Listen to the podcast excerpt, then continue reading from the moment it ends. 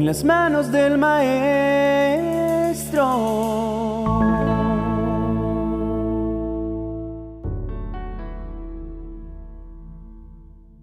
Queremos justicia, Señor.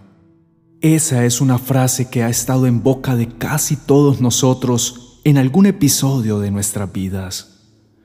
Cuando nosotros pedimos a Dios que nos haga justicia, deberíamos traer a consideración lo que eso implica. Lo primero que pensamos cuando esa petición está incluida en nuestra oración es el hecho de que ya hemos hecho un juicio previo, en el que igualmente hemos dictado sentencia sobre la persona que nos agravió y en ocasiones hemos establecido el castigo que merece. Pero Jesús nos advierte en Mateo capítulo 7, verso 2, si son muy duros para juzgar a otras personas, Dios será igualmente duro con ustedes. Él los tratará como ustedes traten a los demás. ¿Somos parte de aquellos que todo critican y desvalorizan? ¿De aquellos que se sienten con autoridad en todo asunto para descalificar el modo de pensar de los otros, su vestuario, su comportamiento, su estilo de vida o su incapacidad de vencer los errores que los dejan en evidencia. ¿Acaso seremos como los hombres que trajeron ante el Señor a la mujer que estaba cometiendo el pecado de adulterio para exigir que se aplicara sobre ella todo el peso de la justicia según la ley entregada a Moisés? A quienes Jesús dejó al descubierto con una simple pregunta. ¿Alguno de ustedes está limpio de pecado? Si es así, lance la primera piedra y haga efectivo el juicio. Él estaba sentando el precedente ante una multitud que se consideraba practicante de un alto concepto de la moral, de que no podía pretender apedrear a esta mujer por haber cometido pecado, pues cada uno de ellos estaba en igualdad de condiciones con ella. Si pretendemos ver ejecutada la justicia de Dios sobre nuestro agresor, tendremos que prepararnos para que ese mismo juicio que ejecutamos sobre los actos de alguien más se use para juzgar los nuestros. Somos rápidos en hallar el error del otro, pero demasiado lentos para corregir los propios. Usamos una lente de aumento para encontrar las fallas en los demás y cerramos los ojos ante las nuestras. Esa fue la razón por la cual Jesús dijo en Lucas capítulo 6, verso 42, ¿Cómo te atreves a decirle al otro, déjame sacarte la basurita que tienes en el ojo, si en el tuyo tienes una rama? Hipócrita, saca primero la rama que tienes en tu ojo, y así podrás ver bien para sacar la basurita que está en el ojo del otro. ¿Cómo nos atrevemos? Es enfático en preguntar el Señor. Y la pregunta obedece no solamente al hecho de que compartimos la naturaleza pecaminosa del resto, sino a que normalmente vemos con detalle la equivocación ajena. Le prestamos tanta atención que lo más mínimo que nos hacen nos afecta y nos resentimos para luego exigir justicia. Pero no logramos ver nuestras propias torpezas, pese a que sean mucho mayores que las de quien estamos juzgando. A eso se suma el hecho de que entendemos que juzgar no es tarea nuestra, eso le compete única y exclusivamente a Dios. Pero aparte de estar tan pendiente de la vida de los demás, que llegamos a descuidar la nuestra, nos tomamos atribuciones que no nos corresponden y nos hacemos las víctimas. Regresando al pasaje que nos ocupa del relato de la mujer adúltera, tengamos en cuenta que Jesús se inclina al suelo y empieza a escribir, con el objeto de llamar la atención de ellos y desviar su mirada del cuerpo desnudo de la mujer, posiblemente para darle espacio de cubrir su vergüenza.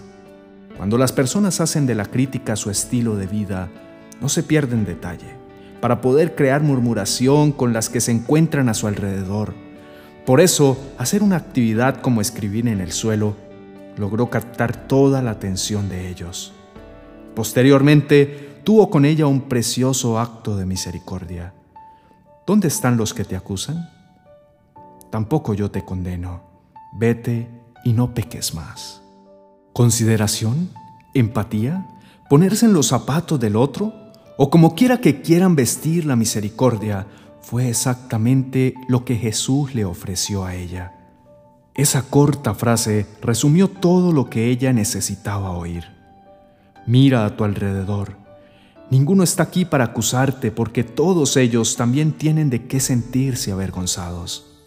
No te sientas la única que peca, porque hoy te han puesto en evidencia públicamente. También ellos hacen en privado cosas reprochables. Qué importante es saber que no somos ni más ni menos pecadores que el resto. Todos los seres humanos somos pecadores. Por lo tanto, todos necesitamos ser salvados de esa condición y todos merecemos ser tratados con misericordia. Jesús, quien era el único que tenía el poder de juzgarla, condenarla y apedrearla, estaba mostrando su inmensa misericordia sobre ella al darle una nueva oportunidad. Esa oportunidad estuvo unida a la instrucción de vida para no volver a verse envuelta en esas situaciones embarazosas. Vuelve a tu casa, componte y no repitas ese comportamiento. Así no habrá un evento como estos de nuevo. La manera en que la vergüenza no tendrá cómo hacer de las suyas con nuestra vida es precisamente abandonar la conducta que nos conduce a pecar. Si decidimos permanecer en ella, seguramente volveremos a estar en boca de los que se consideran super espirituales para estar juzgando a todo el mundo.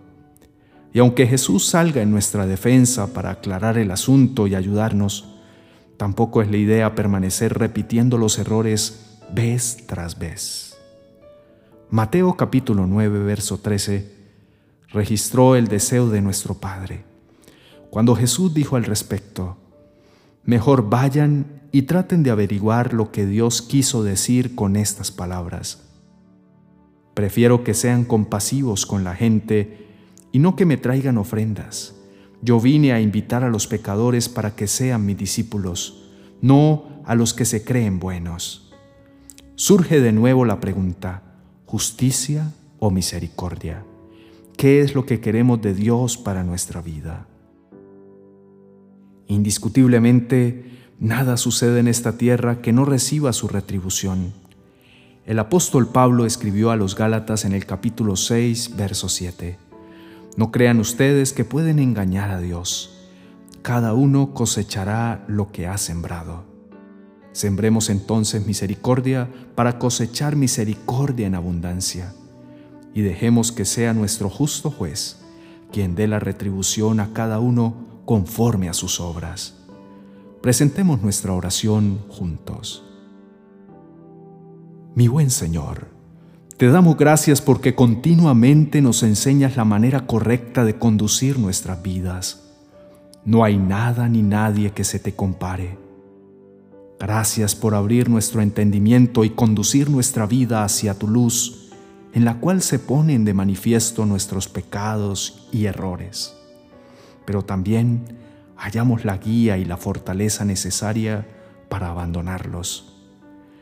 Ayúdanos a ser misericordiosos como lo eres tú, a considerar a los otros como iguales a nosotros mismos, pues ¿quién podría desear lo peor para sí?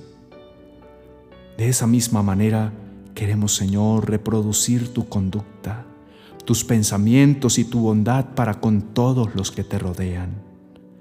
Quita, Padre, de nuestro corazón toda sed de venganza, en la que nosotros somos los primeros afectados, pues la amargura que se genera junto con ella nos conduce por caminos de dolor, enfermedad y perdición. Sacia nuestra vida, no solo de las necesidades básicas, sino de la inmensa necesidad de tu presencia, que todo lo llena y que nos hace sentir paz y gozo. Vístenos de misericordia, de amor y de compasión para entender las luchas que otros enfrentan y ser consecuentes con ellos.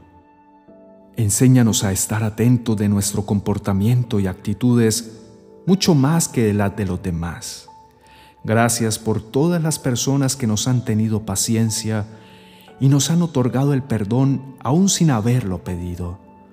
Perdón por las veces en que hemos sido duros para juzgar a los otros en que hemos impartido dolor antes que sanidad al corazón afligido. Queremos poder ser agradables a ti, que lo que hacemos lleve impreso tu sello y seamos identificados contigo, mi buen Señor. Eres la puerta abierta que nos da la oportunidad de abandonar los lugares de resentimiento, venganza e inclemencia en los cuales nos encerramos por causa de nuestra falta de amor. En tus manos nos encontramos seguros. En el nombre de Cristo Jesús. Amén y amén.